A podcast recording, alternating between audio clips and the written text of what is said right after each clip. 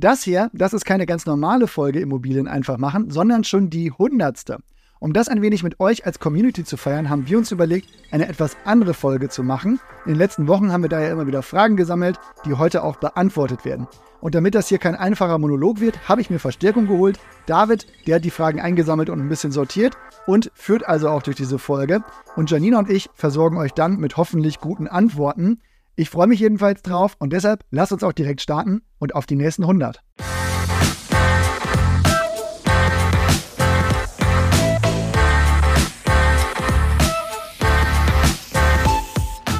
Hey ihr beiden, Wahnsinn, dass das hier jetzt schon 100 Folgen geht. Das ist wirklich so krass, wie schnell das ging.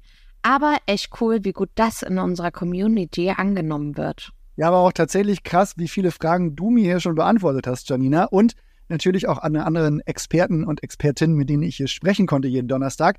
Aber ganz ehrlich, David, ich hoffe, du hast jetzt nicht anlässlich der 100. Folge nicht 100 Fragen mitgebracht. Nee, keine Sorge, Olli. Ganz so lang geht das halt nicht. Ich hatte mir das jetzt so vorgestellt. Ich habe hier die aus meiner Sicht sieben für die Community spannendsten Fragen gepickt. Erstmal natürlich mal Danke an alle, die etwas geschickt haben. Und ich würde vorschlagen, wir machen es dann so, dass ich die Fragen einspiele oder vorlese und ihr beide schaut, wenn eine Antwort parat hat. Okay für euch? Das klingt super. Ja, ab geht's. Ich bin gespannt.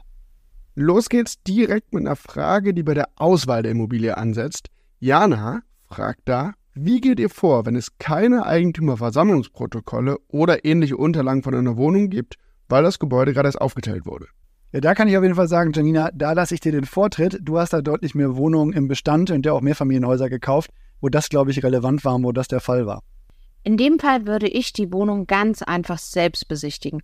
Und wenn du dir etwas sicherer sein möchtest, noch einen Experten bzw. Expertin mit dazu nehmen. Also jemanden aus dem Handwerk oder einen Gutachter, Gutachterin. Ja, klingt sinnvoll und kann sich lohnen, aber das kostet dann sicher ein paar Euro. Ja, da habe ich aber tatsächlich einen Hack aus eigener Erfahrung, wie das dann vielleicht etwas günstiger wird. Und zwar? Ja, wenn du jetzt einen Gutachter nimmst oder einen Handwerker, dann kannst du auch auf das schriftliche Gutachten verzichten und den einfach sagen, du, ich möchte eine rechtsunverbindliche Einschätzung im Anschluss einfach haben, gern auch mündlich. Das reicht dann meistens für deinen ersten Eindruck. Du hast ein bisschen mehr Sicherheit. Die müssen sich nicht erst hinsetzen und ein langes Gutachten verfassen. Und das ist dann wirklich deutlich günstiger. Das ist auf jeden Fall super sinnvoll. Da ist man schon oft bei, ich sag jetzt mal so 200 bis 400 Euro dabei. Und das ist dann einfach gut investiertes Geld, weil sonst stellst du dir später die Frage, was wäre gewesen, wenn ich mit einem Gutachter oder einer Gutachterin da gewesen wäre. Perfekt. Danke euch beiden, ergibt auf jeden Fall Sinn. Und natürlich danke an Jana fürs Einsenden der Frage.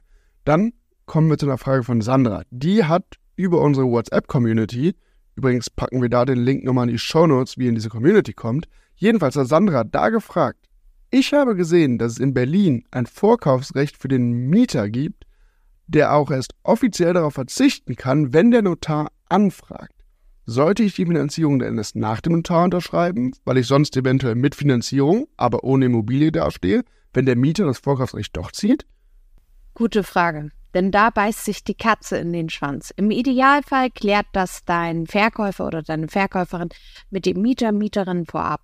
Denn ich hatte schon Fälle, in denen die Mieterinnen und Mieter sich die gesamten vier Wochen die Zeit eingeräumt haben und diese auch wirklich genommen haben. Klar, in dieser Zeit ist das Widerrufsrecht von der Finanzierung schon lange abgerufen, aber ihr wisst ja ganz genau, zum Notartermin sollte man halt wirklich erst mit der verbindlichen Finanzierungszusage gehen. Ich hatte tatsächlich den Fall auch schon mal selbst. Also ich habe in Berlin eine Wohnung gekauft, wo dann auf das Vorkaufsrecht vom Mieter verzichtet werden musste. Das hat auch alles funktioniert. Ich habe es aber auch gemacht wie Janina. Also ich hatte die Finanzierung vorher. Und da muss man sagen, wenn du das im Vorfeld mit dem Mieter schon abgeklärt hast und der Verkäufer das abgeklärt hat, dann kommt da in der Regel ja auch nichts dazwischen. Wenn es dann zum Worst Case kommt, ja, dann musst du zur Not halt eine andere Immobilie finden. Dafür gibt es dann natürlich solche Sachen wie den Urbio Marktplatz. Und wenn es wirklich mal soweit ist, melde dich auch gerne bei uns. Wenn das passiert, dann suchen wir dir zur Not mal was raus oder helfen dir dabei, um auch wirklich die Finanzierung, die du hast, dann nutzen zu können für ein anderes Objekt. Sehr cool. Danke, Olli, nochmal für den Hinweis, sich, wenn es zu genau diesen Problemen kommt, sich eben an uns zu wenden, beziehungsweise an unsere Expertinnen und Experten im Finanzierungsteam. Danke natürlich auch nochmal fürs Einsenden der Frage, Sandra. Und dann geht es schon weiter mit einer Frage von Max. Der wollte per Audio Folgendes rund um das Thema der Gründung einer GmbH wissen. Mich würde einfach interessieren, wie oder ab wann es Sinn macht, eine, eine GmbH zu gründen. Viele, also wenn man ja im Internet liest, sagen ja, okay, hey, mach eine Holding und dann da und dann eine GmbH, um dann einfach äh, gewisse Steuervorteile zu haben. Aber wann macht es überhaupt Sinn, wenn man jetzt schon zwei, drei Immobilien hat, also privat? Aber wie sollte man es am besten ähm, ja, ähm, gehen, ab wann? Und dann wäre mir immer zu wissen, wie die Banken darauf reagieren. Wenn du gerade eine frische GmbH gründest, ähm, sagt die Bank, ja, okay, wir brauchen 20 Prozent mindestens Eigen, äh, Eigenkapital plus die Nebenkosten. Ähm, oder ja, wie, ähm, wie reagieren die Banken oder wie sind die Banken aktuell so ähm, drauf? Ja, auf jeden Fall kann ich das schon mal sagen. Beides Fragen für Janina, da ich sowas für meine Objekte noch nicht gemacht habe. Also ich bin halt wirklich repräsentativ dafür. Ich kaufe noch privat. Das Ding ist, wenn du eine GmbH hast, entstehen gewisse Kosten, weil du jährlich eine Bilanz erstellen musst und es für GmbHs eine Steuerberaterpflicht gibt. Es muss sich also lohnen. Es hängt also nicht nur daran, wie viele Objekte du im Bestand hast, denn wenn du jetzt sechs Objekte hast, die aktuell nur 150 Euro Überschuss im Monat machen, rechnet sich das nicht mit den Kosten einer GmbH. Du solltest schon mindestens einen monatlichen Überschuss von 1000 Euro haben. Okay, danke. Auch das nachvollziehbar, denn wenn ich investiere in Immobilien als Kapitalanlage, soll sich das natürlich rechnen. Und wenn dann meine Einnahmen durch andere Ausgaben aufgefressen werden, ist das natürlich nur bedingt sinnvoll. Äh, und diese 1000 Euro sind, glaube ich, auch ein ganz gut zu merkender Richtwert. Aber äh, wie war es denn mit dem zweiten Teil der Frage, bevor wir den vergessen? Also, wie reagieren die Banken darauf bei der Finanzierung? Ich übernehme auch hier, weil das ja eine Finanzierungsfrage ist. Da habe ich absolut hundertprozentig überhaupt keine Einwände. In diesem Fall greifen Banken dann auf Non-Recourse-Finanzierung zurück. Wenn sich das Projekt auch bei einer 100% Finanzierung rechnet, ist das definitiv möglich.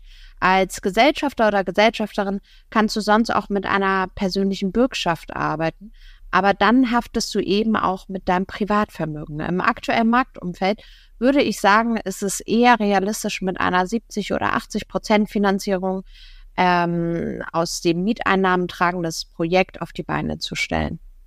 Okay, das ist dann natürlich aber auch immer von der aktuellen Lage am Markt abhängig. Danke auf jeden Fall, Max, für die Frage und wir machen direkt mit Florians Frage weiter, der per Sprachnachricht eine Frage eingeschickt hat zum Hausgeld und den Nebenkosten. Ja, ich hätte da tatsächlich eine Frage. Und zwar Gibt es vielleicht so eine prozentuale Faustformel, die man irgendwie mal für das Hausgeld äh, nehmen kann und für irgendwie die Nebenkosten, sodass man das schon mal grob überschlagen kann? Äh, wie viel Kosten kommen noch quasi zu bei mehr, mehr für mehr Haus? Es ist, fällt ja quasi leer, äh, welche, welche zusätzlichen Kosten dann auch auf mich zukommen. Also welche nicht umlegbaren und welche umlegbaren Kosten. Vielleicht gibt es ja so eine kleine Regel, die man, die man hat, sodass man irgendwie sagt, ein Drittel von dem und dem Beitrag ist meistens Hausgeld oder so. Das wäre noch so meine Frage, die ich vielleicht hätte. Ja, das übernehme ich gerne mal. Das finde ich aber auch wirklich gar nicht so einfach. Das kommt halt wirklich auf den Zustand an. Das kommt darauf an, ist ein Fahrstuhl dabei oder eine Tiefgarage? Ist das ein Neubau oder ist das ein Altbau? Was wurde an einem Altbau schon saniert? Wie ist der Energiestandard? Was kommt vielleicht in nächster Zeit noch und so weiter? Wenn man jetzt wirklich mal, tja, was zum Plan nehmen will, dann würde ich vielleicht Richtung 5 Euro pro Monat pro Quadratmeter Nebenkosten gehen oder 4 Euro, 5 Euro. Wie gesagt, je nach Stand. Davon dürften dann ja 80 Prozent eigentlich auf die Mieter umlegbar sein. Dann wäre man so bei ja, knapp einem Euro pro Monat pro Quadratmeter. Und bei der Instandhaltungsrücklage, da kommt es halt wirklich drauf an. Ne? Da musst du wirklich schauen, was wurde vielleicht schon gemacht, was wurde auch nicht gemacht, wann ist die Heizung vielleicht wieder fällig, wie viele Instandhaltungsrücklagen gibt es schon. Und da muss man sich vielleicht einfach wirklich mal ein bisschen eingrooven, vielleicht auch einen Gutachter holen, der noch sagt, wann was als nächstes fällig sein könnte, wenn man jetzt ein Mehrfamilienhaus kauft, wo davon noch gar nichts gemacht wurde. Ähm, ja, das wäre so ein bisschen der Tipp aus der Hüfte geschossen. Stimmt da Olli soweit zu. Was ich halt noch zusätzlich machen würde, ich würde mir von der Voreigentümerin oder dem Voreigentümer die Abrechnungen von den vorherigen Zeiträumen einfach geben lassen, weil dann siehst du ja tatsächlich, durch die Nebenkostenabrechnung, die der Voreigentümer oder Eigentümerin äh, mit dem Mieter, Mieterin gemacht hat, wie waren da die Kosten verteilt? Ich denke, damit fährt man tatsächlich am besten. Absolut nachvollziehbar. Danke euch beiden und nochmal danke, Florian, fürs Einsenden. Jetzt kommen wir zu einer Frage von Sebastian. Der wollte zum Markteinstieg was wissen. Wie würdet ihr starten, wenn ihr 100.000 Euro Eigenkapital habt? Also, wenn ich jetzt 100.000 Euro Eigenkapital hätte und noch gar nicht mit Immobilien gestartet wäre, ich würde versuchen, das Maximale auszuschöpfen. Also einfach mal schauen, wo stecken da die besten Investments für mich, ob jetzt bei Eigentumswohnungen oder Mehrfamilienhäusern.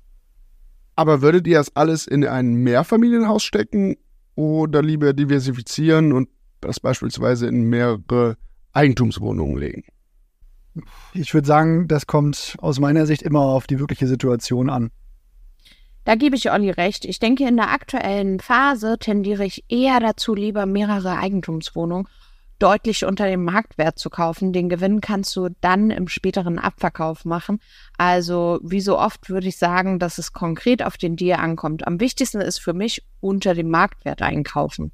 Also ich würde sagen, der Gewinn liegt da auf jeden Fall im Einkauf, wie man neuerdings sagt. Ich würde da auch auf jeden Fall diversifizieren und das für mehrere Wohnungen so zwischen 150k und 200k vielleicht pro Einheit einsetzen, um dann die Nebenkosten zu decken, vielleicht auch um dann 90 Prozent zu finanzieren, um da einen besseren Zinssatz rauszubekommen oder einen schneller einen positiven Cashflow zu erreichen.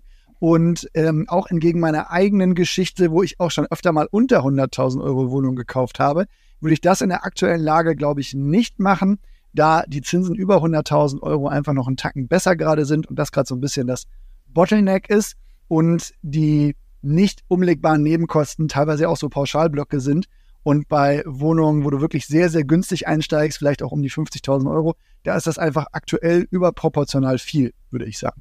Ich schreibe schon fleißig mit bei den ganzen guten Infos. Danke und auch danke an Sebastian für die Frage. Der spätere Abverkauf, den du angesprochen hattest, Janina, der ist ein gutes Stichwort für die nächste Frage, die wir über Instagram bekommen haben. Da wollte jemand wissen, welche Faktoren bei einem vorzeitigen Verkauf einer Immobilie eine Rolle spielen. Mm, also, ich würde jetzt ganz spontan mal sagen, grundsätzlich erstmal die Haltedauer. Also, das hat ja da den Hintergrund, auch wenn wir keine Steuerberater sind, dass die Haltedauer bei zehn Jahren liegt, bevor du steuerfrei verkaufen kannst. Also verkaufst du vorher, ist das eigentlich easy. Der Gewinn, den du durch den Weiterverkauf der Immo machst, der muss so hoch sein, dass es sich auch nach Abzug aller Kosten wie der Vorfälligkeitsentschädigung wirklich noch lohnt. Und um die Haltedauer der zehn Jahre zu umgehen, ja gut, da kann man vielleicht noch in drei aufeinanderfolgenden Kalenderjahren drin gewohnt haben, wenn jetzt Selbstnutzung Thema ist. An der Stelle, lieber Olli, würde ich auf jeden Fall noch erklären, dass du nicht drei volle Jahre drin gewohnt haben musst, sondern nur in drei verschiedenen Kalenderjahren. Wenn du also im Dezember 2020 zum Beispiel irgendwo eingezogen bist, dann gilt das gesamte Jahr 2020 als darin gewohnt. Wenn du dann das Jahr 2021 auch darin gewohnt hast, bist du schon zwei Jahre. Und wenn du dann auch noch den Januar 2022 hinter dich bringst, kannst du steuerfrei verkaufen. Aber sonst kommt es beim vorzeitigen Verkauf natürlich auch darauf an, dass du deinen Kaufpreis, deine Nebenkosten und die Vorfälligkeitsentschädigung deckst. Oh ja, also die Kosten sollte man auf jeden Fall erwirtschaften. Und nochmal Dank auch mal für die Info, dass einfach ein Monat eines Jahres reicht, um das ganze Jahr abzuhaken. Das ist auf jeden Fall eine ziemlich wertvolle Info, finde ich, äh, für alle, die hier zuhören. Und damit kommen wir auch schon zur letzten Frage, die ein bisschen allgemeiner ist und die Resul uns per Sprachnachricht geschickt hat. Wie sieht der Immobilienmarkt bzw. ein Immobilienkauf in Zeiten von KI und Digitalisierung aus? Zum Beispiel eine virtuelle Besichtigung etc. Das finde ich eine schöne Frage, denn letztendlich ist das auch ein Thema, was mich immer umtreibt. Und unsere Mission bei Urbio ist ja, den ganzen Prozess auch wirklich digitaler und einfacher zu machen. Aber wenn man in Deutschland eben final immer noch zu einem Notar muss, ähm, was aber auch seine Berechtigung hat, dann gibt es natürlich vielleicht vorher Punkte, an denen du ansetzen kannst. Und vorher geht es auf jeden Fall schon digitaler. Wenn gute Fotos da sind und Daten vorliegen, dann kann man sich die Besichtigung vor Ort oft sparen. Es gibt ja auch 360-Grad-Besichtigungen zum Beispiel, das bieten wir teilweise auch an bei Wohnungen. Äh, das finde ich ist auch schon immer ein guter Schritt, um jetzt ja, sich nicht einen Tag frei nehmen zu müssen, um irgendwo hinzufahren, um sich eine beliebige Eigentumswohnung anzusehen, die man ja auch vermietet kauft. Und da ist unser Marktplatz ja auch wirklich darauf angelegt, dass die vorliegenden Unterlagen und Infos so viel hergeben, dass man das nicht unbedingt muss und sich die Zeit dann wirklich sparen kann. Und wie siehst du die Rolle von KI da? Also kann sicher helfen, um dich zu informieren und zu recherchieren. Ja, also tatsächlich, ich bin ja ein großer Fan von so KI-Anwendungen wie auch ChatGPT und ähm, auch den Anwendungen, die darauf basieren. Deshalb schaue ich auch immer, wo kann man das vielleicht einbinden, wo kann man da noch einen Nutzen herziehen und so weiter. Aber insbesondere sind solche Sachen ja auch immer ein bisschen mit Vorsicht zu genießen, wenn ich jetzt mir wirklich eine konkrete Immobilie angucke oder ein konkretes Umfeld angucke, weil die Daten halt nicht aktuell sind. Also es funktioniert nicht dadurch, vielleicht eine bessere Einschätzung der Mikrolage zu bekommen, würde ich jetzt aktuell sagen, Stand der Technik. Aber äh, ich finde, dass das zum allgemeinen Recherchieren zu der Lage oder zum Umfeld schon ganz hilfreich ist, mal zu gucken, okay, was gibt es da vielleicht an großen Unternehmen in der Ecke, wie hat sich vielleicht die Arbeitslosigkeit zuletzt entwickelt und so weiter. Aber einen konkreten Nutzen, wo man sonst ansetzen kann, damit sehe ich bisher noch nicht.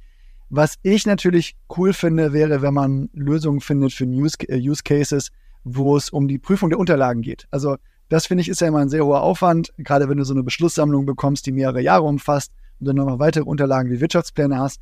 Wenn du das einfach in ein Tool reinschütten kannst und ähm, das einem das abnimmt, was jetzt händisch vielleicht so Kollegen bei uns äh, machen wie Dominik oder Nadine äh, oder Mirko, die sich das wirklich äh, manuell angucken und da wirklich raussuchen, was ist da jetzt auffällig, auf was sollte man hier noch achten, wo muss man Rückfragen stellen.